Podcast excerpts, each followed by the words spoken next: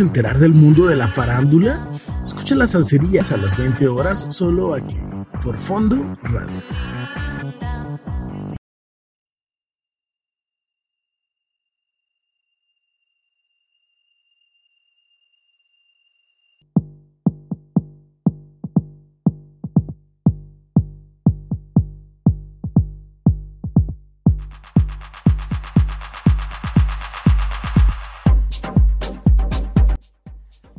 Noches, chismosos y chismosas. Bienvenidos a la Salsería. Soy Fer Espinosa y les voy a contar los últimos chismes de la farándula. Recuerden sintonizarnos en vivo a través de fondoradio.epc.com y seguirnos en todas las redes sociales de Fondo Radio y a mí en Instagram como Fernandisco83 y Facebook y TikTok como La Chismería. Arrancamos con los mejores chismes. Hoy hablaremos de Sasha Sokol, Luis de Llano, Toño Berumen, Mauricio Martínez, Mercurio, Patti Chapoy, Livia Brito, Alex Sintek, Pedro Sola, Amanda Miguel, Gloria Trevi, Kimberly Flores, Edwin Luna, Will Smith, Lady Gaga, Kim Kardashian, Salma Hayek, Dana Paola, Belinda, Eleazar Gómez, Patti Cantú y Rocío Sánchez Azuara. Obviamente tenemos más información y vamos a hablar de más artistas, pero pues estos son como los, los principales. Ustedes saben, aquí traemos chismes de todos y para todos. Oigan, y vamos a empezar con una nota que la verdad, para serles bien, bien sincero, me causa mucha indignación. Indignación porque es algo que ha estado impune durante muchos años y que un eh, entrevistador, conductor, retomó eh, en una entrevista en, su canal de YouTube. Me refiero a Jordi Rosado, quien, bueno, eh, le realizó una entrevista al productor Luis de Llano. Quien no sepa quién es Luis de Llano, pues bueno, él fue el productor de Timbiriche, de Cabá, eh, de Alcanzar una Estrella, por ahí hizo telenovelas con Televisa. Obviamente se encargaba como de los grupitos eh, juveniles, infantiles de la época, de los 80s, de los 90s. Como les dije, pues bueno, fue semillero de talentos. Primero le pedían a él a hacer grupitos y luego de los grupitos sacaba solistas. Bueno, pues ahí mismo viene, viene Talía, viene Paulina, viene Vivi Gaitán, eh, viene Sasha Sokol, eh, ahorita vamos a hablar de esto. Eh, vienen los Cabas, pues de Cabas salió María José, que pues, sabemos que es una solista súper exitosa hoy en día. Entonces, pues bueno, él fue el que se encargó de, pues de darle vida a um, el contenido juvenil de Televisa en los años 80 y en los años 90. Bueno, eh, por ahí estuvo en entrevista con Jordi. Este señor está lanzando un libro, este Luis de Llano, y fue a promocionarlo en el programa de Jordi. Y bueno, aquí sí tengo que decir que fue el mismo señor de Llano. No sé si decirle señor, porque pues, la verdad es que no, no merece que le digan señor, porque pues, yo también soy un señor y bueno, no me comparo para nada con esta, con esta persona, ¿no? Eh, por ahí él habló del romance que tuvo con Sasha Sokol. Eh, cuando el señor tenía 39 años y Sasha Sokol tenía 14. Lo cual me parece algo espeluznante. Yo recuerdo que vi la nota, vi el video y dije, a ver, vamos a verlo todo porque pues a veces puede, ustedes saben que a veces sacan clips de los videos y pues hay que ver como todo el contexto. Dije, a ver, Jordi le preguntó esta estupidez a este señor y no.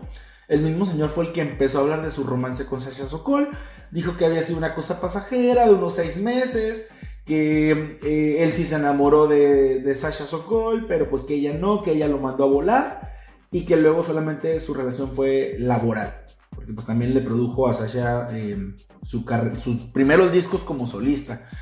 Entonces, Jordi, pues en lugar de asustarse, porque pues yo en lo personal me asustaría si alguien me dice, alguien de mi edad, porque yo tengo 38 años y voy a cumplir 39 años, si alguien que tiene mi edad me dice, oye, ando con un niño de 14, una niña de 14, pues claro que me voy a espantar, porque es algo que es espeluznante. O sea, pues ahora sí que somos adultos y nos deben de gustar los adultos, no, no los niños, ¿no? Entonces, este señor Jordi, en lugar de decir algo de espantarse o simplemente cambiar el tema, le dijo, ¿y tú te enamoraste de Sasha? Señor Jordi Rosado, o sea, no, no puede normalizar un abuso a una niña de 14 años. No lo puede hacer, señor, perdón. Entonces, pues, como les digo, yo, también escribo para, para el sitio de la chismería, yo vi la nota y no lo quise poner en la chismería porque dije, no me parece correcto estar hablando de este tema en el 2022. O sea, sí sabemos que fue algo que pasó hace 35 años, pero dije, ¿para qué traerlo a colación al 2022? Dije, ojalá y la nota como que se pierda, ¿no? Eh, o, o, si se va a proceder legalmente, pues bueno, que sea la víctima quien hable. Y afortunadamente habló. Sasha Sokol habló. Híjole, se me pone la piel chinita porque lo hizo en el marco del Día Internacional de la Mujer, que fue este lunes, que pasó de esta semana, el 8 de marzo. Lo hizo al finalizar el día y híjole, te quedas con una sensación como desagradable, como muy agridulce al ver lo que escribió Sasha Sokol. Voy a leerles como todo, todo su comunicado, pero esto, esto que les voy a decir así tal cual, em, me, me llamó mucho la atención. Dice, ¿cómo habría sido mi vida si Luis, en lugar de meterme en su cama, hubiera hecho lo que le correspondía, que era cuidarme? Nunca lo sabré. Híjole, a continuación voy a leerles, les, voy a leer todo, o sea, todo el comunicado para no saltarme nada y creo que también por respeto a, a Sasha Cole, esto se tiene que manejar de una manera en la que, eh, bueno, con, con, toda la información correcta, ¿no? Nada que yo dije o yo opiné, nada así, o sea, creo que tiene que ser las cosas como son. Entonces, eh, bueno, voy a proceder a leerles el comunicado de Sasha. Mientras mujeres en mi situación no nos atrevamos a hablar con la verdad, seguirá habiendo hombres como Luis de Llano. Desde los 14 años quise creer que fui responsable de lo que pasó. Hoy comprendo que mi única responsabilidad fue guardar silencio. Hace dos días, Luis volvió a hacer declaraciones falsas sobre nuestra relación. Abusó de mí entonces y abusa hoy al manipular la verdad, al al querer minimizarla para eximir su responsabilidad en los hechos. Hoy es el Día Internacional de la Mujer. Muchas personas piensan que es un día para felicitarnos. No es así. Este día es para reflexionar y alzar la voz ante el abuso sistemático en el que nos hemos visto atrapadas de mil maneras. Cuando la relación comenzó, yo tenía 14 y él 39. Yo estaba en Vaselina con Timbiriche y era claramente una niña. Estuvimos juntos casi cuatro años. O sea, esto se contrapone contra los seis meses que supuestamente tuvo de relación con Sasha. Aquí estamos desmintiendo también al Señor. Mi familia se enteró y se volvieron locos. Y no era para menos. Luis casi me triplicaba la edad. Era un año más grande que mi papá y tenía la misma edad de mi mamá. Fernando me desadoptó. Fernando es su padrastro. Literalmente me desadoptó. Al escribir esto, el corrector me da otras opciones ya que la opción desadoptar no existe en el diccionario. Esa fue la primera gran pérdida de mi vida. Eh, no sé si ustedes sepan, pero Sasha tenía una relación muy bonita con su padrastro, pues, bueno, ocurrió esto y como dice ella, literalmente pues le quitó como su apellido. Eh, continuó. Para intentar separarnos, mi mamá me sacó de Timbiriche, mandándome a estudiar fuera del país. Abandonar el grupo fue la segunda pérdida. Durante largo tiempo oculté que seguíamos juntos. Al cumplir 17 le dije a mi mamá que podía seguirle mintiendo o podía perdonarme. A la pobre no le quedó otra que abrirse, pero jamás se sintió cómoda y fue feliz cuando poco tiempo después terminé con él. Me costó mucho dejarlo. Él era un hombre poderoso en la industria, mi representante y mi productor. Yo tenía mucho miedo que al separarnos mi carrera se viera lastimada. ¿Por qué miente cada vez que habla de mí? Porque sabe perfectamente que lo que hizo es un delito. Durante toda nuestra relación yo fui menor de edad. Escribo estoy llorando, llorando por lo que sucedió, sí, pero llorando también por lo que sigue sucediendo. ¿Cómo habría sido mi vida si Luis, en lugar de meterme en su cama, hubiera hecho lo que le correspondía, que era cuidarme? Nunca lo sabré. Lo que sí sé es que las cosas que vives te marcan para siempre. La vida se vive hacia adelante, pero se entiende hacia atrás. Hoy puedo ver que esa relación contaminó de muchas maneras mi vida. Esa relación terminó hace 33 años, pero hasta hoy, que lo comparto, es que termina lo tóxico que trajo conmigo. Asumo la parte que me debe corresponder, pero ya no puedo ni debo guardar silencio. La vergüenza y el miedo nunca deben ser más grandes que la verdad. Asumo las consecuencias que pueda traer la verdad. Le ofrezco disculpas a mi familia y a Alejandro, mi pareja, por ponerlos nuevamente en una situación así incómoda. Hablar de esto me hace sentir una enorme vergüenza. Durante décadas quise creer que no mencionarlo haría que desapareciera. Estaba equivocada. Si existiera algún tipo de paz detrás de compartir esta historia personal tan dolorosa, es la de darle fuerza a otras mujeres para que alcen la voz si viven en alguna situación de abuso. No pienso hablar más de este tema. ¿Por qué hablo de esto ahora? Porque Luis de ya no. Híjole, no sé si a ustedes no se les pone la piel chinita al escuchar esto, al escuchar una, un testimonio de, de una víctima, de una niña que le quitaron su inocencia, le quitaron su juventud. Entonces, híjole, creo que es muy desagradable lo que hizo este, este señor, asqueroso, perdón, no, no hay otra manera de llamarlo a, Luis de Llano. Em, qué bueno que Sasha alce la voz 35 años después no importa. O sea, esto debe, debe haber sido muy fuerte para ti, muy duro para poderlo abrir y para poder decir, es que yo soy la víctima. Ese señor abusó de mí. Claro, no es fácil. Y qué bueno que lo hace también por, por mujeres que están viviendo situaciones así, que no debería de ser, pero existe. Y qué bueno que ella alza la voz por otras mujeres que todavía están calladas y que todavía no pueden resolver resolver emocionalmente esta situación. Entonces, desde esta pequeña trinchera de Fondo Radio, de verdad, eh, estamos del lado de Sasha, totalmente. A la víctima hay que creerle. O sea, no puedes juzgar, no puedes decirle a alguien que por qué lo hizo hasta 35 años después. Señores, nadie sabe lo que cada quien trae adentro.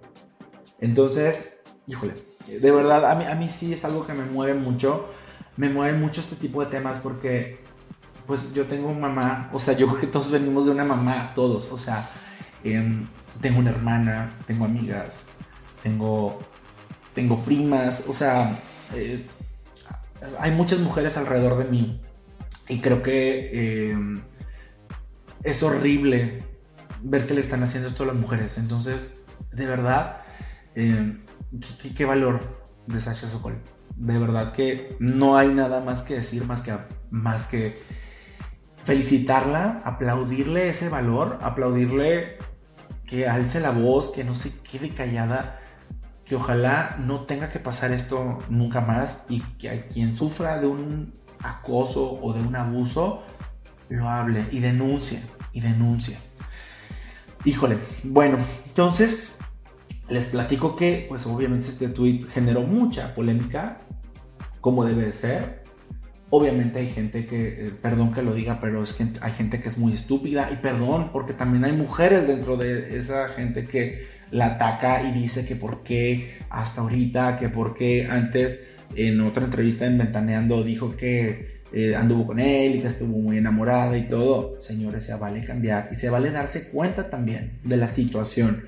Se vale, es un ser humano y también se vale evolucionar. Yo creo que Sasha es de las artistas que eh, definitivamente ha hecho su carrera em, pues trabajando con su talento. Sí tuvo una etapa muy oscura de drogas, pero también después de escuchar este testimonio, perdón, pero creo que era casi imposible que no cayera en ese mundo. ¿Por qué? Por todo lo que estaba guardando emocionalmente. De verdad, creo que es una situación muy difícil em, por la que pasó. Entonces, desgraciadamente después viene este tipo de cosas, viene drogadicción, afortunadamente está viva. Y ahorita es una mujer de mucha paz. O sea, les digo, no se mete con nadie más, no se mete en chismes, no se mete en escándalos. Ella es como muy, muy propia siempre. Me tocó en alguna ocasión conocerla en persona y de verdad tiene una aura muy distinta a, otros artistas. Es guapísima, es una mujer muy guapa. Pero más allá de lo guapa, o sea, la paz que te da cuando, cuando la ves. Entonces, por ahí, eh, la Fiscalía de la Ciudad de México, eh, por ahí se pronunció al respecto y escribió un tweet sobre el tweet que, los tweets que, que compartió esta Sasha y les puso así tal cual. Buen día, deseamos atender la situación que reporta. ¿Sería tan amable seguir nuestra cuenta para brindarle atención vía mensaje directo? ¿Qué tal?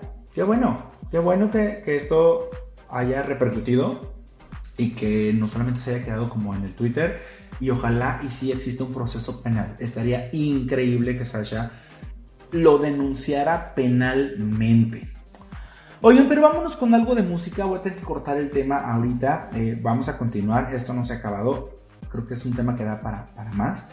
Eh, y pues vamos a dejarlos con esta canción de Paulina Rubio, que fue también compañera por ahí de, de Sasha en, en Timbiriche. Esta canción que es de empoderamiento, es una canción que habla de no dejarse, de, ser una mujer guerrera esto se llama Yo no soy esa mujer, una gran canción de Paulina Rubio. Tengo que admitir que es de mis canciones favoritas. ¿Por qué? Porque es una canción que realmente empodera a las mujeres. Y miren que es una canción que salió hace 22 años y mi Paulina Rubio se adelantó y lo hizo bastante bien. Los dejamos con esto. Yo no soy esa mujer de Paulina Rubio. Regresamos a la salsería por Fondo Radio.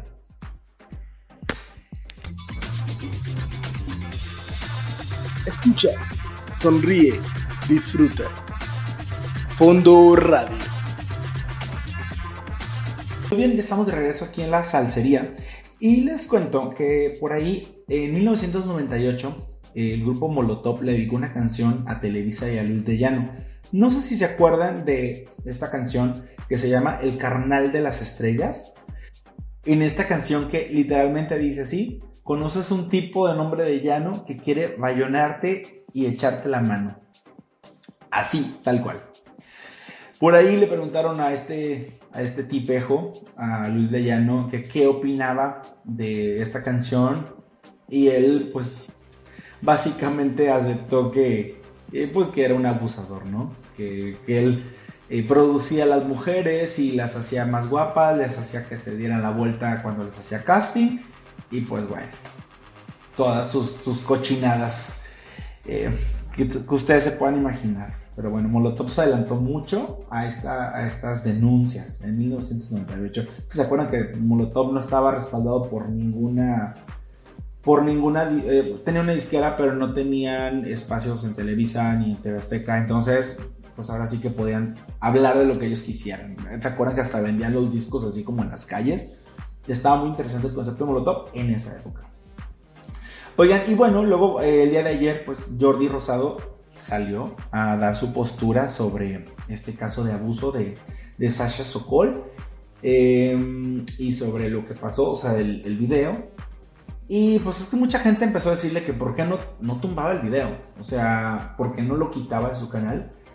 Y el tipo, pues básicamente, em, pues dijo que estaba de lado de Sasha y que respetaba mucho a Sasha por haber He alzado la voz, ya sabes, ¿no? Como, como muy falso, la, verdad. Y dijo que no iba a bajar el video, o sea, que lo iba a conservar. Por un lado, creo que está bien que no lo baje porque pues es una evidencia. O sea, si realmente Sasha va a proceder legalmente, es la superevidencia. Y porque también eh, tiene que quedar ahí una prueba de lo que este marrano hacía, ¿sí? Eh, tiene que quedar ahí una, evidencia. Entonces, por ese lado está bien. Por otro lado, pues sabemos que económicamente, pues los views que le da ese video, pues también le dan de comer al tipo. Entonces, yo creo que es lo único que a mí sí me, como que me hace ruido eso, que, que lo siga respaldando ahí em, y que lo siga teniendo en YouTube. Yo creo que eso es lo único que, que yo sí eh, reprobaría porque pues económicamente le da. Y obviamente todos fuimos a ver el video. Todos. Em, ya sea por curiosidad, por morbo, por lo que ustedes quieran, o también por empatía, porque em, pues se vale, se vale ser empáticos con un caso como el de Sasha. Oigan, y les platico que por ahí también Sasha eh, contó con el apoyo de algunos de sus compañeros de Timbiriche, no todos, hay que decirlo, por lo menos públicamente. Eh, el primerito fue Ben Ibarra, quien, bueno, fue su exnovio, bueno, es exnovio, fue su novio cuando estuvieron en Timbiriche, creo que duraron por ahí tres años eh, su relación. Me imagino que han de haber sido, no sé, su la primera relación de ambos, ¿no? Pues imagínense, chiquitos y juntos todo el día, pues probablemente se dio este romance, que es un romance infantil, porque eran niños de la misma edad. Entonces, esto está muy bonito. Por ahí, Benny Barra utilizó su cuenta de Twitter para agregar un comentario eh, que dice: Te abrazo, amiga querida Sasha Sokol, siempre. Eh, por ahí también retuiteó el post de, de Sasha, lo cual pues habla de una gran humanidad por parte de, de Benny, que bueno, pues no sé si ustedes sepan, pero Luis de Llano es tío de Benny. Luis de Llano es hermano de Julisa, que es mamá de Benny Barra. Entonces, está fuerte, está fuerte que este señor pues haya tenido algo con la exnovia de su sobrino, que pues, obviamente su, sobrina en ese entonces tenía la misma edad de Sasha, tenía 14, 15 años. Debe de ser muy duro también para, para Benny el estar conociendo estas porquerías, ¿verdad? Em, por ahí también Eric Rubin apoyó a Sasha Sokol. Bueno, recordemos que ellos tres eran como que los mejores, los que mejor se llevaban cuando estaban chiquitos. Luego ya ven que formaron su grupo de Sasha, Ben y Eric. Y se nota que hasta la fecha se siguen llevando muy bien. Y bueno, eh, Eric Rubin estuvo eh, en esta semana aquí en Monterrey em, promocionando el 90s Pop Tour y por ahí fue cuestionado sobre el abuso que sufrió Sasha Sokol. Y contestó tal cual, Sasha es mi hermana y como bien lo dices, yo la apoyo en todo. Sabe que cuenta conmigo en todo y sí, ahí estoy para ella. Yo en esa época la verdad es que estaba muy chico, yo andaba en mi mundo y esto fue algo de lo cual me enteré a través de los años, ya más grande. Claro que te toma de sorpresa, ella no me comentó nada y realmente no recuerdo cómo fue que me enteré. Y ya por último, no quiso profundizar sobre el tema para que no sacaran de contexto sus palabras. Y esto fue lo que dijo. A mí no me gustaría meterme en más opiniones porque normalmente pueden usar una parte de lo que tú dices y editarlo. Nada más lo que quiero decir es que es mi hermana, yo la apoyo y ahí estoy para ella. Posteriormente también Mariana Garza eh, agregó un comentario en el post de Sasha que dice tal cual. Ayer, hoy, mañana y siempre lo que necesites, con un corazoncito. Entonces, pues bueno, por ahí ya tiene el apoyo de, varios de sus ex compañeros. En el caso de Alex, les, voy a contar lo que pasó. Alex recientemente también entrevistó a este puerco. Em, lo entrevistó para su canal que tiene en YouTube. Em, el tipo, como les dije, está promocionando un libro que acaba de escribir y fue con Alex. Entonces, eh, bueno, pues Alex acababa de subir una foto. La última foto de Alex em, en su Instagram era con Luis Ellano.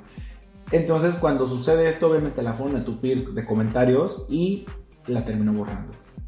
Y luego subió una foto con unas jacarandas, con unas flores así como moradas, como también como por lo del Día de la Mujer. No sabemos si lo puso como por, por eh, su relación con Sasha o si lo puso nada más porque era el Día de la Mujer. No lo sabemos, pero pues bueno, por lo menos eliminó la foto donde sale con Luis de Llano.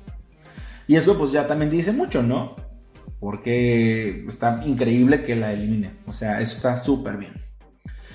Oigan, y pues este tema, como les dije, iba a dar para más. Entonces, vamos con algo de música. Vamos a dejarlos con algo de música porque voy a continuar con el tema. De aquí se derivaron varios temas que, híjole, está muy escabroso. Están saliendo a la luz muchas cosas de estos productores musicales de los noventas. Pero yo por lo pronto les voy a dejar una canción nueva, una canción que acaba de salir el día de hoy. Y es una colaboración bastante padre entre Dua Lipa y Megan Thee Stallion. Esta canción se llama Sweet Spy. Escúchenla, está increíble, está muy bonita. Es una canción recién lanzada. Y pues bueno, ya nos contarán qué les pareció. Los dejamos con Sweet Spy, Dua Lipa y Megan Thee Stallion. Estás aquí en la salsería. Regresamos por Fondo Radio y continuamos hablando de este tema que como les dije, da para más.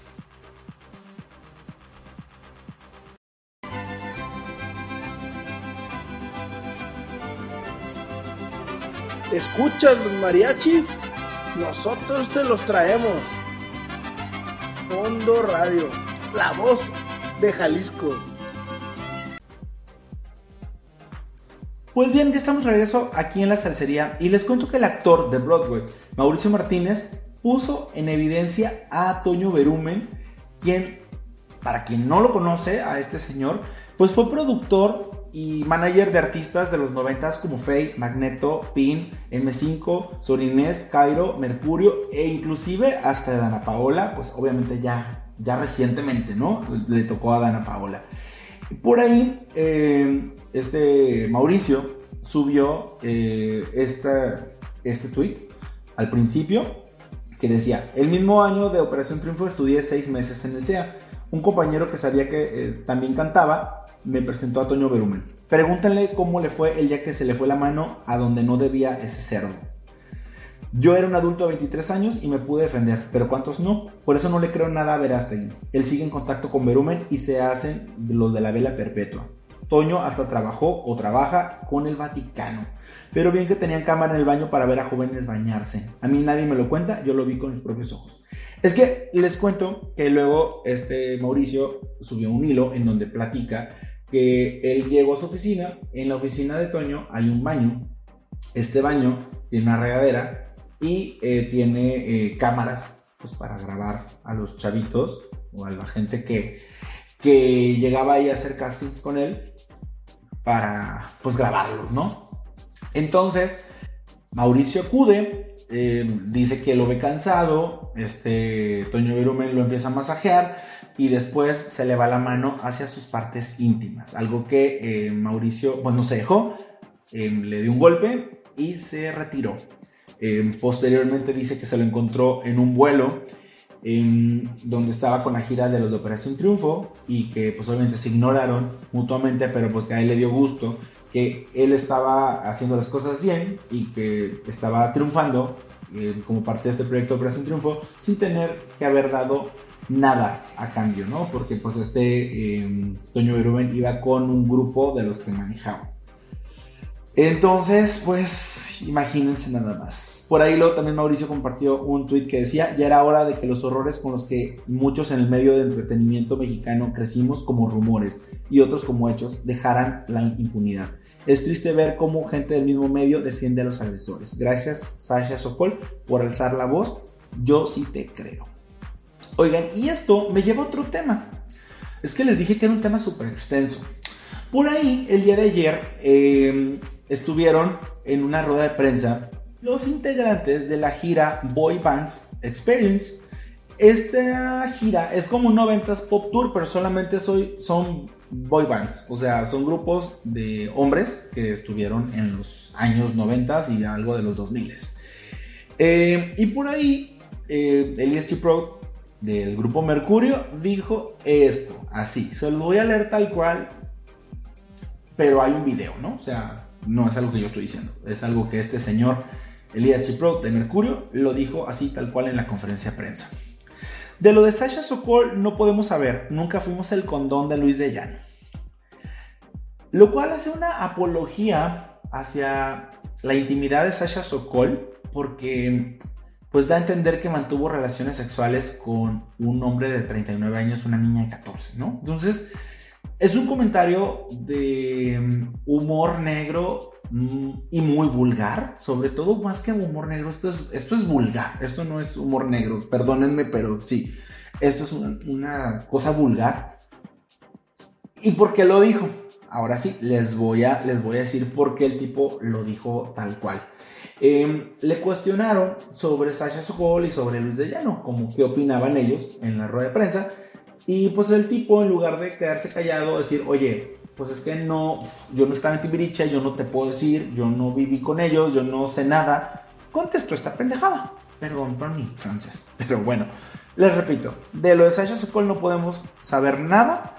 Nunca fuimos el condón de Luis de Llano. Esto lo dijo así tal cual. Está en video, lo pueden encontrar. Eh, vayan al TikTok de la chismería, así lo buscan arroba la chismería MX y van a ver ahí el video, tal cual. Es lo primerito que dice, ¿no? Entonces, Luego el tipo aseguró que lo habían sacado de contexto, empezó a borrar comentarios, hoy sacó un comunicado en donde se, eh, no se disculpa, porque el, estúpido no se disculpa, el estúpido lo que hace solamente es decir em, que, pues que era un chiste mal de, pues de humor negro, ¿no? Y que era sarcasmo, que porque le están preguntando cosas que no tienen que preguntar y que la prensa, que luego es amarra, navajas, que es una cacería de brujas y que el video está, lo sacaron de contexto. Supuestamente le pidió una disculpa a Sasha y a la gente que se ofendió, a las mujeres que se ofendieron. Señor, estamos hablando de un abuso sexual a una niña de 14 años. O sea, usted no puede bromear sobre esto. Usted no tiene que contestar sarcásticamente, usted solamente se tiene que callar si usted no sabe. Eso es lo que tiene que pasar.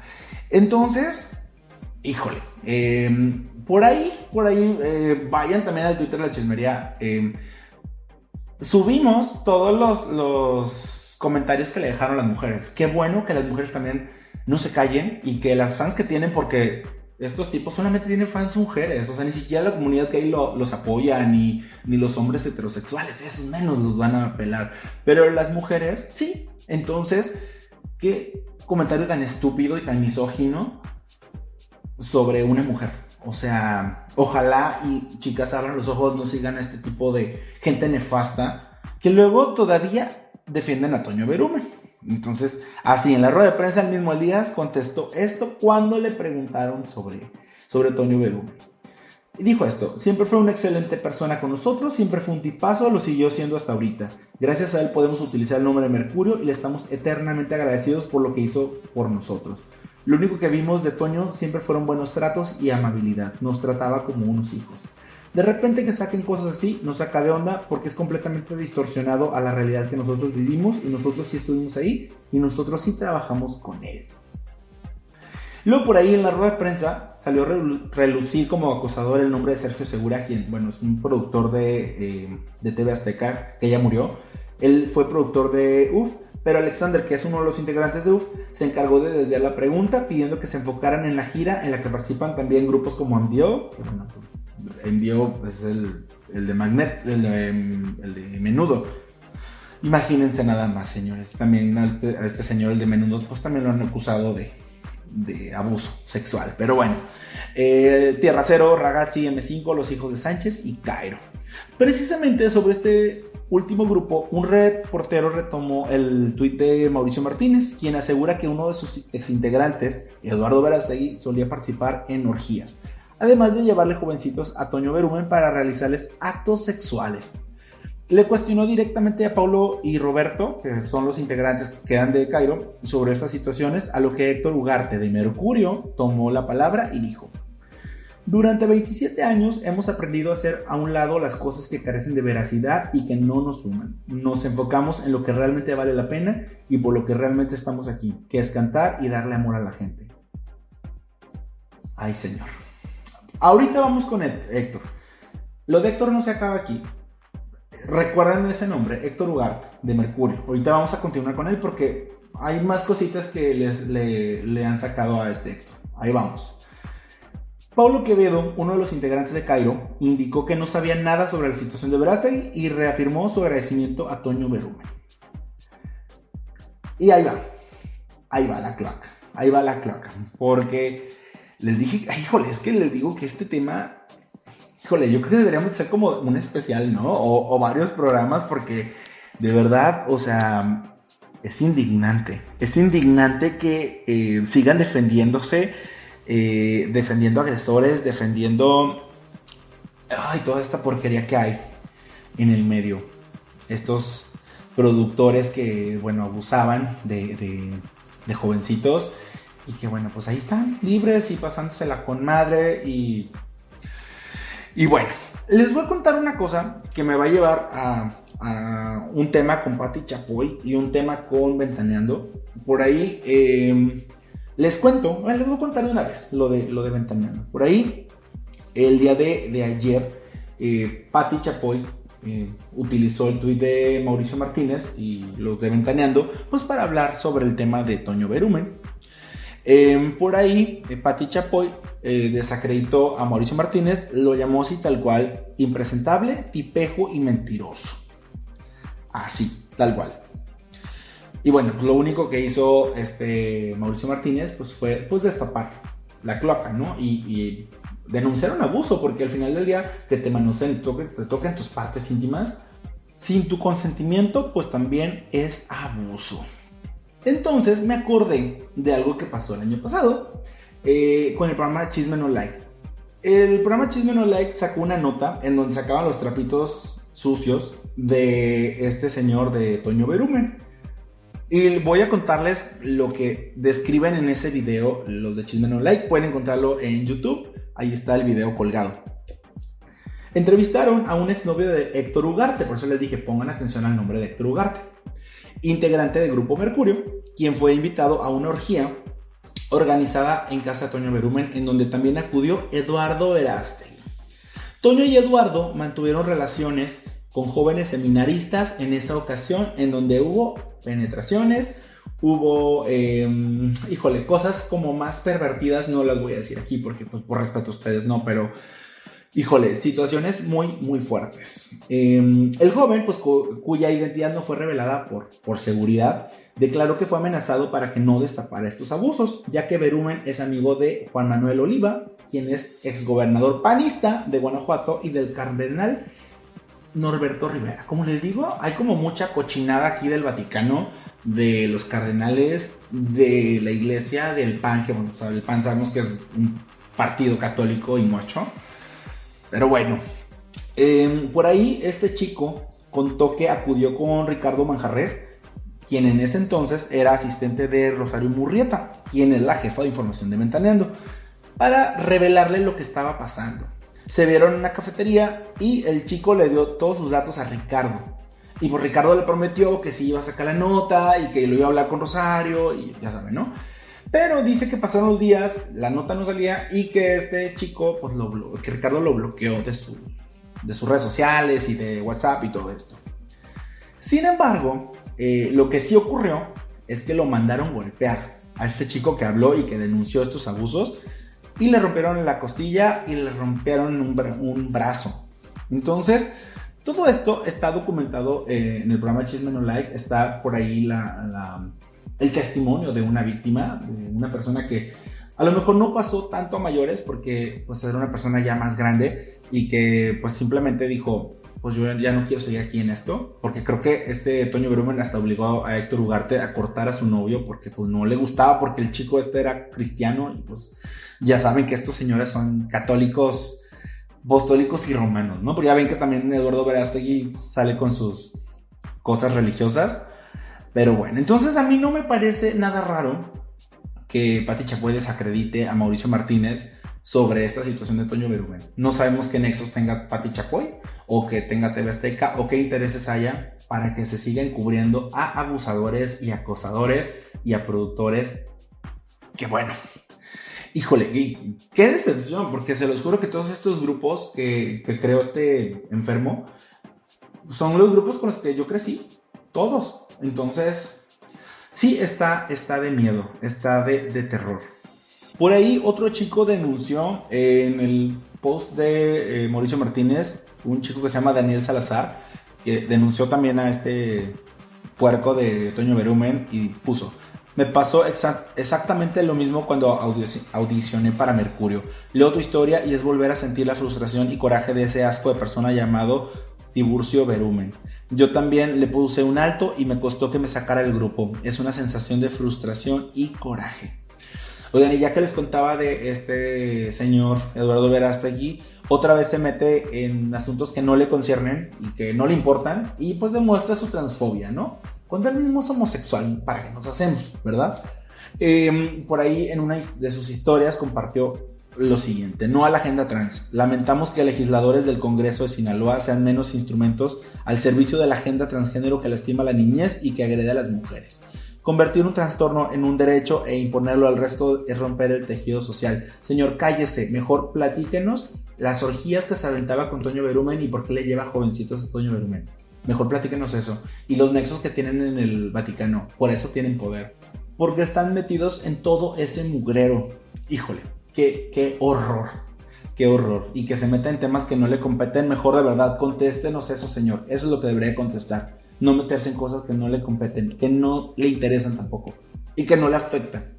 Porque usted mismo es homosexual, señor Eduardo Verasti.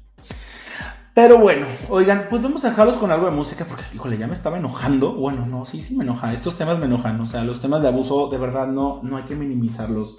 O sea, hay que darles voz a las víctimas y hay que creerles, porque luego hay cada ser humano que empieza a decir que porque hasta ahorita, que porque no hablan antes y señores, cada quien tiene su momento, cada quien sabe cuándo lo va a hacer. Pero bueno, oigan, los vamos a dejar con esta canción de eh, Selena Gómez y de Coldplay, esta colaboración tan padre. Por ahí hablamos de Selena Gómez la semana pasada. Nos encanta aquí en la salsería a esta Selena Gómez. Esto se llama Somebody Go. Esto es de Coldplay y Selena Gómez, una nueva colaboración. Regresamos a la salsería por Fondo Radio.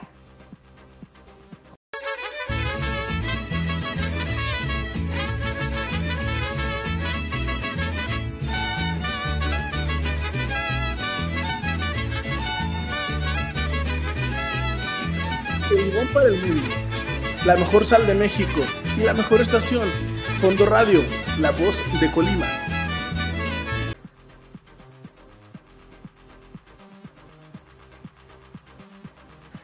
Pues bien, ya estamos de regreso aquí en la salsería y pues les tenemos una noticia muy triste. Por ahí la semana pasada les platicamos que la abuelita de Dana Paola se encontraba internada porque, eh, bueno, estaba teniendo secuelas del COVID que padeció y desgraciadamente falleció el pasado lunes 8 de marzo. Y pues bueno, obviamente, pues Dana Paola se encontraba devastada. Por ahí compartió un mensajito en sus redes sociales. Puso tal cual esto. Una gran mujer se despide de este mundo un 8 de marzo. Mi abuelita Chelo, una mujer que luchó por su familia, por el amor, por su libertad y sus derechos. Te despido con el corazón hecho pedazos, pero con mucho orgullo de ser tu nieta. Te amo para siempre. Híjole, qué triste. Qué triste para mi Dana Paola, que bueno, pues últimamente ha sido la mujer más exitosa. O sea, la vemos en todos lados trabajando porque es una niña muy trabajadora. Aquí en la, aquí en la salsería la, adoramos es una mujer que nos gustan sus canciones y generalmente siempre ponemos sus nuevas melodías. Y bueno, pues sorpresivamente Belinda eh, por ahí también compartió un mensajito en la cuenta de Dana Paola, en el post donde pues se despide su abuelita. Y ella eh, por ahí agregó un mensaje también muy lindo para Dana Paola. En este momento tan triste y difícil siento mucho la pérdida de tu abuelita. En febrero del año pasado perdí a la mía y aún hoy sigo sintiendo una tristeza profunda y un vacío en mi corazón. Te deseo mucha fortaleza y que sepas que cuando mires al cielo, la estrella más brillante es tu abuelita que te cuida. Qué, bonito mensaje, de verdad me gusta mucho ver la sororidad, me gusta mucho ver que las mujeres se apoyen, porque muchas veces, sobre todo a Belinda y a Dana Paola, las ponen como enemigas y yo siento que las chavas cada quien anda en su rollo, no siento que una sea enemiga de la otra, ni que estén tirando, ni mucho menos, siento que son chavas que cada quien se pone a trabajar y hacer lo que tiene que hacer, ¿no? Estaría padrísimo una colaboración, sí, pero ya dijo Ana Paola que Belinda le dijo que no. Entonces, pues a ver qué sucede. Eh, la verdad es que son mujeres guapas, son mujeres talentosas, son mujeres que tienen todo para hacerla en el medio artístico y, pues, híjole, ¿qué podemos decir? Aquí, aquí en la salsería somos fans, de verdad. Y bueno, pues Belinda ganando como siempre, por ahí apareció en una revista de la India en la portada junto con la diseñadora mexicana Gabriela González. Se ven guapísimas las dos, son mujeres hermosas. Belinda sale utilizando los diseños de, Gabriela, entonces, pues ya saben, pues Belinda es espectacular, ¿no? O sea, no tengo que decir más sobre la belleza de Belinda. Oigan, y el que se trepó al mame, y yo no sé por qué, porque es tan cínico de hacer algo así, pues es Eleazar Gómez, que bueno, por ahí compartió una publicación en su Instagram donde pone una imagen morada y pone un corazón morado como en apoyo al Día de la Mujer. Señor, usted lo que debe hacer es callarse, no querer figurar. Nada más. Es lo único que tiene que hacer. Este día es para las mujeres y no es para que usted ande de, señora figurosa. Perdón. Este es otro que machito que por ahí tiene mucha homosexualidad interna. Pero bueno, Oigan, y en otro tema, pues les cuento que reapareció Amanda Miguel. Grande, enorme esta señora, dando un mensaje de mucho amor hacia Diego Verdaguer. Em, obviamente es una mujer que ahorita está de luto, que está, está triste todavía porque pues se le fue el amor de su vida. Y reapareció al lado de Gloria Trevi, en el escenario con Gloria Trevi. Y por ahí cantaron Las Pequeñas Cosas, que es una canción icónica de, Diego Verdaguer y que pues bueno, también Gloria Trevi la retomó hace algunos años con arreglos nuevos, unos, unos arreglos, hay que decirlo, muy muy padres. Y por ahí, eh, posteriormente, después de, esta presentación, Amanda Miguel compartió este mensaje. Estoy de luto chicos, pero estoy feliz porque la música me encanta y me da vida, así que voy a seguir cantando, voy a seguir cantando por mi esposo, por todo lo que me dio en su vida, por mi hija Ana Victoria y por mi nieto. Pues es que señora Amanda Miguel, lo que tiene que hacer es disfrutar la vida, disfrutar a su nieto, porque pues es, que su nieto le tiene que dar mucha vida a esta, mujer. Y seguir haciendo lo que le gusta, porque es de las mejores intérpretes que tenemos actualmente. Eh, es argentina, yo lo sé, pero aquí en México es donde ha sido muy relevante Amanda Miguel y es una artista de talla internacional. Entonces, wow, mis respetos para esta señora que, bueno, pues fue a dar un gran show lado de Gloria Trevi en el Auditorio Nacional. Oigan, ya que estamos, hablando del Auditorio Nacional por ahí, esta semana va, van a ser ya 33 representaciones de Gloria Trevi en el Auditorio Nacional, el artista con más presentaciones en el Auditorio Nacional a lo largo de la historia. Por ahí em, el mismo auditorio compartió una imagen en donde aparecen pues, las artistas mujeres que han llenado el auditorio.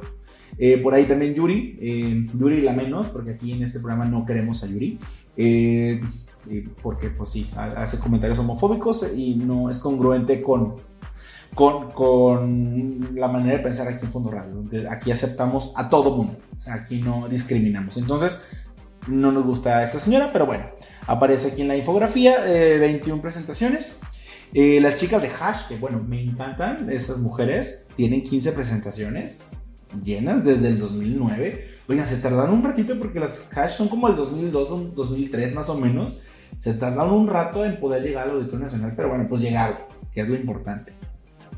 Por ahí Faye, que bueno, Faye, eh, recuerden que fue la primera eh, mujer en llegar a, a 10 conciertos em, en, solamente en una, en una gira. O sea, la gira Tierna la Noche fueron 13 fechas desde 1997, pero de esas 13 fechas, 10 fueron en, 1900, entre, 1900, no, eh, entre 1997 y 1998. Ojo. Y luego ya las otras 3, pues ya fueron años, años más tarde. Pero pues imagínense, ella tiene de hecho ese récord de asistencia en el Auditorio Nacional. Logró reunir eh, más de 90 mil asistentes en las 10 funciones en el 97. Eh, y por ahí el 5 de junio del 97 Faye develó una placa conmemorativa. De hecho, creo que está mal, creo que la, la placa la develó hasta el 98, porque fue toda la gira de, del 97. Faye saca el disco Tierna la Noche, luego eh, en el 97 son todos los conciertos y en el 98 pues ya es como el cierre de la gira. Por ahí Belinda tuvo 12 presentaciones desde el 2004, em, tuvo 11 llenos totales entre septiembre y octubre de 2004 y enero del 2005. Em, por ahí ella fue la que superó a Faye. Em, por ahí María José, como les dije, María José pues es de las grandes cantantes que tenemos hoy en día. Tiene 11 conciertos desde el 2011 sola, porque pues ya si juntamos lo de cada, pues ya supera a Gloria Trevi, ¿no? Eh, y, Lila Downs, que tuvo, eh, ha tenido 10 conciertos eh, en el Auditorio Nacional. Entonces, pues bueno, estas son las, grandes de, del Auditorio Nacional. Qué bueno que las reconozcan. Me da mucho, mucho gusto ver este reconocimiento a estas mujeres talentosas. Eh, hay que decirlo también, Yuri es talentosa, pero que no abra la boca. que no dé declaraciones ni sus posturas, sus cosas religiosas, que las deje para su casa y para su mm, iglesia o templo, no sé a qué lugares acudan. Este, no, desconozco, desconozco del tema. Pero bueno, hoy en otro tema, pues les cuento que Gaby Hispanic será protegida por el Poder Judicial de la Ciudad de México en contra de Gustavo Adolfo Infante, quien no podrá seguir emitiendo declaraciones sobre su persona o sobre su hijo Gabriel de Jesús. Por ahí, eh, este señor ganó una demanda eh, que interpuso esta Gaby Hispanic por, por difamación. La ganó el señor eh, Gustavo Adolfo. Y bueno, por ahí de acuerdo a, esta demanda, esta Gaby Hispanic le debe 2 millones de pesos y este hombre amenazó con demanda, eh, perdón, con eh, embargar su casa. Entonces, eh, obviamente, pues se espantó Gaby Hispanic y pues bueno, se está tratando como violencia de género. Y pues bueno, es que tampoco se vale, ¿no? Que, que esta Gaby Hispanic se quede sin, sin, sin, su casa, ¿no? Ya tiene un hijo, o sea, pues ella es la que mantiene a su hijo. Entonces, pues no está, no está nada padre y este señor también es muy malévolo, entonces, pues bueno, nuestro apoyo para, para Gaby, ¿no? El, apoyo tiene que ser para la mujer. Oye, en otra noticia, una noticia súper lamentable, por ahí eh, nos enteramos el día de ayer que lesionaron a la hija de Cristian de la Fuente eh, y Angélica Castro en un intento de asalto. Esto ocurrió en Chile, no ocurrió en México. Em, a través de sus redes sociales, los actores pidieron oración a sus seguidores por la salud de su hija Laura, de 17 años, quien tuvo que ser hospitalizada tras recibir un impacto de bala en la pierna. Trascendió que Cristian y Laura iban rumbo al club de golf en Lo Barnechea, en la provincia de Santiago. Los delincuentes rompieron uno de los vidrios laterales del automóvil en que ambos viajaban y ella recibió el balazo.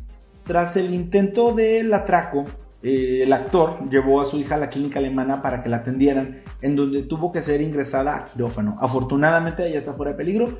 Eh, por ahí ya compartieron eh, en sus redes sociales tanto Cristian como Angélica, los papás de, la niña, que ya está fuera de peligro y que pues bueno, la, la operación fue exitosa. Qué padre, qué mal que tenga que estar pasando esta situación y en Latinoamérica, ¿no? Porque pues bueno, en México también la situación no está mucho mejor que, en Chile. Qué triste que sigan pasando estas cosas. Cristian cumplía el día de ayer 48 años, entonces estaba festejando con su hija y que pase esta situación. Ahora imagínense pasar su cumpleaños en el hospital. Qué, qué triste, qué triste. Pero pues bueno, el karma es el karma. O sea, uno, uno no cree en eso, pero el karma luego le llega a la gente. En fin, Oigan, en otra noticia, ya que estábamos hablando como de muchos grupos, pero este grupo, este grupo lo hizo Julis, entonces, pues bueno, pareciera que aquí nada más el, escandalito que tuvieron es que pues, se separaron de Julisa y en lugar de ser la onda vaselina se convirtieron en 97. Por ahí, eh, varios fans, pues, ya habíamos dicho eh, de, los fans de, de 7 aquí en la salsería, se me hace que ya lo hemos mencionado anteriormente. Hay varios fans que eh, levantaron la voz contra el grupo, contra V7, porque han pasado, han estado posponiendo su gira de 30 años y no definen fecha para realizar los dos conciertos que tienen programado. Y tampoco les devuelven el, dinero a los fans. Entonces, aquí la situación es que si ellos no cancelan la gira eh, o, o, confirman la gira, entonces pues no pueden devolverle los boletos. Entonces, V7 no ha confirmado ni tampoco ha dicho, oiga, no, no vamos al concierto. Entonces no les han podido devolver su dinero. Por ahí están involucrados obviamente Ocesa, que es la compañía que eh, es pues, la productora del concierto, em, Ticketmaster, que pues es quien emite los boletos. Entonces, pues no han tenido respuesta. Por ahí, ojalá y el grupo OV7 pues ya ponga cartas en el asunto porque se están comportando como chamaquitos de 15 años, donde, ay, estoy enojado contigo y no quiero hacer la gira, ¿no? Y babosadas de este tipo, perdón, pero pues son niñería. Señores, ya den la cara, son adultos, todos somos adultos, todo su público es adulto. Hay gente que los va a querer ver y hay gente que no los quiere ver ya. ¿Por qué? Porque pues han dado largas y pues bueno, no es que la pandemia ya se haya acabado, pero ya los eventos, eh, los espectáculos ya se volvieron a retomar desde el año pasado. Es más, yo digo desde el 2020, pero el año pasado ya este, las arenas y los auditorios ya están eh, recibiendo otra vez artistas y bueno, pues creo que quedan ustedes peor, ¿no? Entonces ya ojalá y den por ahí la cara estos señores de, em, de, de OV7. Oigan, y pues ya que estamos hablando de grupos, seguimos con otro grupo. Por ahí, eh, solamente Anaí y Cristian Chávez, no, no, es por ser leoso, ¿verdad? Pero solamente ellos de RBD, Anaí y Cristian Chávez, felicitaron públicamente a Maite Perroni por su cumpleaños número 39. ¿Cómo la ven? Y los otros, ni fu ni fa.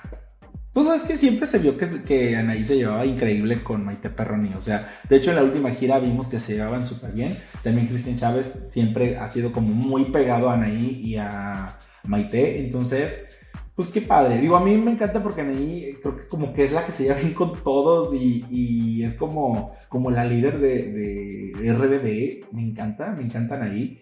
Este...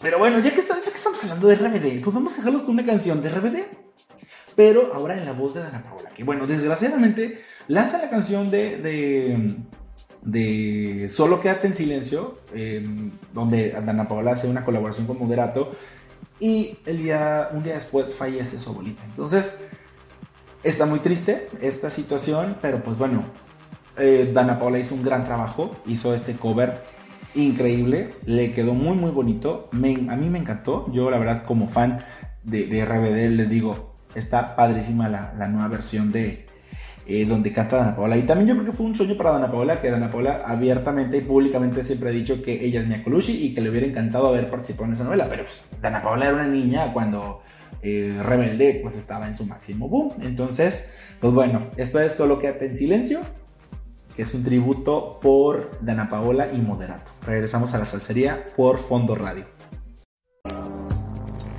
Fondo Radio Estamos al aire. Escucha, vive y siente.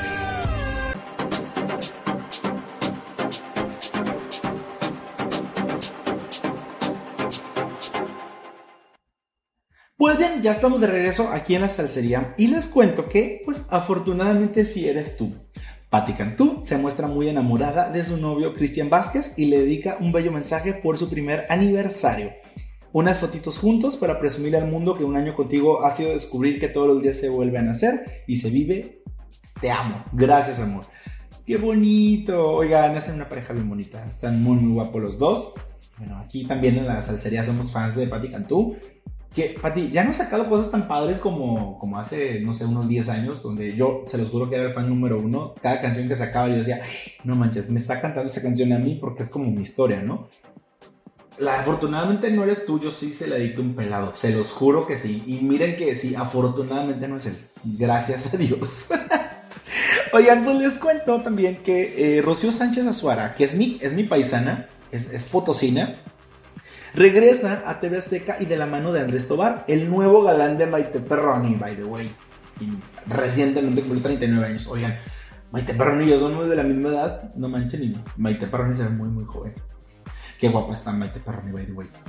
Oigan, recordemos que el año pasado eh, eh, Rocío Sánchez Azuara inició su programa Rocío a tu lado por la señal de Imagen TV, producido por este Andrés Tobar, que también se encarga de Sale el Sol y de Prisa y Corre. De acuerdo a Alex Caffey, la conductora abandonará las filas de imagen y regresará a la que fuera su televisora por muchos años y lo hará de, al lado de eh, Andrés. Al parecer será en abril cuando se estrene el nuevo programa por la señal de la Jusco, ya que supuestamente la conductora firmó contrato la semana pasada y obviamente cambiará el nombre. Pues esto es lo que está sucediendo en la televisión. No creo que Rocío Sánchez Azuara se extrañe mucho, pero pues bueno, creo que sí la van a extrañar en imagen porque creo que era de los programas con más rating, ¿verdad? Pero bueno, ahí sigue haciendo su luchita la televisión eh, abierta, ¿no? Oigan, y, otra, que estuvo en televisión abierta, pero hace mucho, y ya ahorita nada más está ahí con Adela Micha en la saga, pues es esta Maca Carriego, que por ahí eh, una persona en internet, en, en Twitter específicamente, le puso esto. ¿Y tú celebras el Día de la Mujer o del Hombre, Maca? Maca pues es abiertamente lesbiana, eh, tiene un look como muy masculino, medio andrógino más bien, es más, más andrógina. Y pues bueno, obviamente se enojó y le contestó. Yo el de la mujer no lo celebro, lo conmemoro. Ojalá pronto haya Día de los Idiotas para que tú encuentres tu día en el calendario. Pues qué bien, o sea, qué bueno, qué bueno que se defienda, porque pues al final del día creemos que porque son artistas pues tienen que aguantar lo que vaya la gente a ponerle. Está súper bien que se defienda. O sea, yo ahí sí le doy em, le doy la razón a, Maca, o sea, no tiene por qué dejarse. Qué bueno que le respondió. Y le respondió muy bien. Bien por Maca Carriero, que en lo personal no es santo de mi devoción, pero esta acción se la super aplaudo. Nadie tiene por qué dejarse. Y menos si te vienen a insultar de esa manera, ¿no? Pero bueno. Oigan, por ahí, este, ya se va a estrenar la película de Pinocchio. Ya viene muy, muy pronto. Eh, va a estar protagonizada por Tom Hanks, que va a ser el papel de Gepetto, y por ahí ya salieron las primeras, primeras imágenes de, Pinocho. Pinocho se ve súper bonito, Pinocho se ve pues como el Pinocho que conocemos, este, gracias a Dios Disney ahí no le metió mano y no va a ser como sus cosas raras, ¿no? Y de, pues a veces mete cositas medio, raritas, ¿no? Que ahorita que ya va a quitar los enanitos de Blancanieves y ya saben, ¿no? Va a hacer cosas medias, por ahí medias, medias raras, entonces pues bueno. Ah, la verdad es que son para nuevas generaciones. Uno lo único que tiene que hacer es mejor ir a desempolvar sus VHS o sus DVDs de Disney y ver las caricaturas que nos tocó, que nos tocaron nosotros y con las que crecimos, ¿no? Ya las nuevas generaciones dirán si eso les gusta o no les gusta. Pero bueno. Oigan, y les cuento que por ahí Miley Cyrus fue captada muy enamorada de su nuevo galán Max Morando en Los Scouts. Por ahí la vimos así como, como muy, muy mexicana, ya saben, porque Miley es como fan de los cabos y pues bueno, ya saben, por ahí ha de haber estado echando sus tequilitas, ¿no? Oigan, y ya que estamos hablando de divas pop, porque mi Miley es una diva pop, pues les cuento que Lady Gaga va a sacar su gira de cromática. No va a venir a Latinoamérica Lady Gaga, lo cual me parece un grave error porque pues, en Latinoamérica la amamos. Yo siento que el día que lance un boleto, digo, los boletos para un estadio Lady Gaga aquí en México lo llena porque lo llena porque es Lady Gaga, ¿no? Es una artista que ha estado vigente durante mucho tiempo. Pero pues bueno, no, no, no nos toca. Va a empezar su gira en Alemania el 17 de julio. Va a ser una gira de verano a ver qué tal le va. Por ahí en París, digo, pues sí, es París porque fue, fue donde va a ir a, París nada más, no va a ir a Francia como a varias partes de Francia, va a ir nada más a París, ya vendió todos los boletos. Entonces, pues es que también es un cheque portador mi Lady Gaga, o sea, de que vende, vende, es una mujer que a lo mejor no le fue así como que súper bien con su último disco, pero híjole, tiene una colaboración con, con Ariana Grande que hay que ser sinceros, fue la canción del 2020, o sea sonó por todos lados, aunque había pandemia, es una canción que funcionó muy muy bien. Eh, entonces, pues tiene todo, tiene todo para que, para ser esa superestrella que pues siempre ha sido, ¿no? Pero pues ahorita eso la mantiene como, como una diva, una diva del pop. Oigan, y por ahí les cuento que Salma Hayek y Kim Kardashian estuvieron en el desfile de Valenciaga en el Fashion Week de París. Por ahí vimos a, esta em, Kim Kardashian muy muy locochona, así como con una cinta amarilla que decía Valenciaga. La vendaron como una momia, así, la vendaron todo el cuerpo. Búsquenla, o sea, busquen este look de Kim Kardashian en Valenciaga y van a ver que hay como mil fotos, ¿no? Por ahí, pues también estuvieron ahí en el Fashion Week de, París eh, Emma Stone, Julian Moore, Sophie Turner, que bueno, Sophie Turner eh, pues va a ser mamá nuevamente con Joe Jonas este, Alicia Vikander, pues bueno, muchas celebridades obviamente en este Fashion Week. Y pues bueno, obviamente la que dio mucho que hablar pues, fue, Kim Kardashian, ¿no? Sí, que siempre nos, nos deslumbra con sus, con sus outfits, ¿eh? O sea, muy, muy padre. Oigan, y el que no le gusta nada es a mi tío Pedrito solo. Oye, tío Pedrito, ¿por qué? Por ahí fue a ver Batman el señor y puso así tal cual. Fui a ver Batman, no me gustó mucho. Es tan oscura la película que hay momentos en que no se sabe qué pasa. Es tan lenta y tan larga, tres horas que a, ratos me dormí. Llueve todo el tiempo y Batman susurra los diálogos. Véanla, tal vez les guste. Oigan, y por ahí también subió otra crítica, pero ahora eh, Drive My Car se llama la película. Dice, película japonesa nominada al Oscar como mejor película extranjera, guion basado en un cuento de Murakami. Extraña historia, 13 horas de una historia intensa, extraña, cinema verité japonés. Hay que verla para entender de lo que habla. ¿Qué tal con, con Pedrito Sola? Oigan, y luego por ahí, este, pues obviamente la gente lo tupió con lo de Batman. Esa fue donde lo tupieron. Y pues ya se enojó y contestó que eh, el que a mí no me guste una película u otro espectáculo no significa que sea malo. Es mi opinión personal y la expongo. Y cada quien que norme su criterio asistiendo a ver lo que me refiero y decida si concuerda o no con mi opinión. No soy ni experto ni soy crítico. ¿Qué tal? Pues se enojó mi padrito sola. Oigan, y otra noticia, es una noticia súper bonita que la verdad me dio mucho gusto eh, verla y me da gusto contárselas a ustedes. Por ahí hay un niño que se llama Gabriel, es un niño emprendedor que eh, le puso unas uñas de acrílico a Kimberly Flores. Gabrielito se hizo viral porque pues está em, recaudando dinero para una operación de su hermanito. El niño empezó a aplicar eh, uñas de acrílico en Nuevo Laredo para ayudar a su mamá. Oigan, qué, bonito, qué, bonito corazón de, este niño. Y por este motivo, Edwin Luna y su esposa Kimberly eh, Flores mostraron interés en su trabajo y le pagaron el viaje a Monterrey para que le aplicara unas uñas a Kimberly Flores. Em, por ahí, Edwin Luna y Kimberly realizaron un live en donde documentaron el proceso de cómo se ponen las uñas mientras platicaban con el pequeño y su mami. La señora platicó que ella es instructora y que su hijo mostró interés en estudiar manicura desde los 8 años se dio a conocer que después de la aplicación de las uñas, esta Kimberly y Edwin llevaron a, Gabriel a comer y a un parque de diversiones aquí en Monterrey. Qué bonito, de verdad, ojalá esto le, ayude al niño y que se haga más viral de lo que ya era, ¿no? Pues, oigan, son figuras que son muy importantes hoy en día. Oigan, y no sé si recuerdan que la semana pasada por ahí ocurrieron unos, disturbios muy feos en el estadio Corregidora en Querétaro, en un partido de fútbol de pues del Querétaro, creo que era contra el Atlas. No sé, la verdad es que yo no, yo no sé nada de deportes.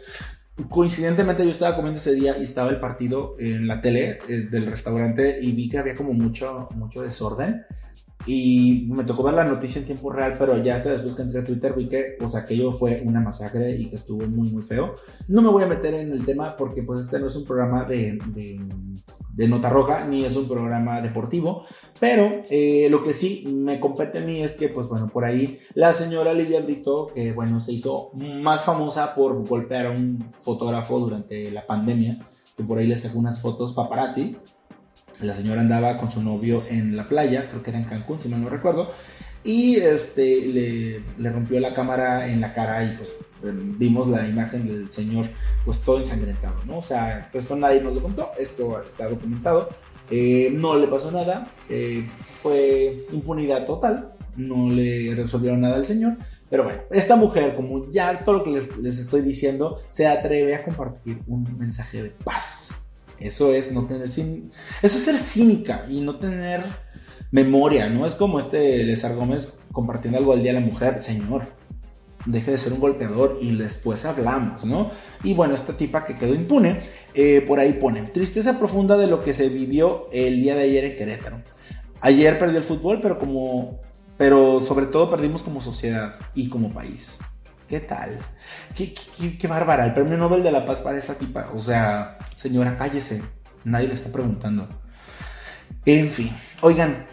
Y ya, ya, ya para. Ya casi nos estamos yendo. Ya nos faltan dos notitas. Aguántenme tantito. Este, esta, esta nota la compartió el sitio Escándala. Eh, donde eh, menciona que Alex Intec dice que siempre, va, siempre se iba a incursionar en el reggaetón, pero bajo sus condiciones de canciones limpias y seguras, eh, que no tenga contenido explícito. Y pues bueno, ¿qué creen que me les contestó?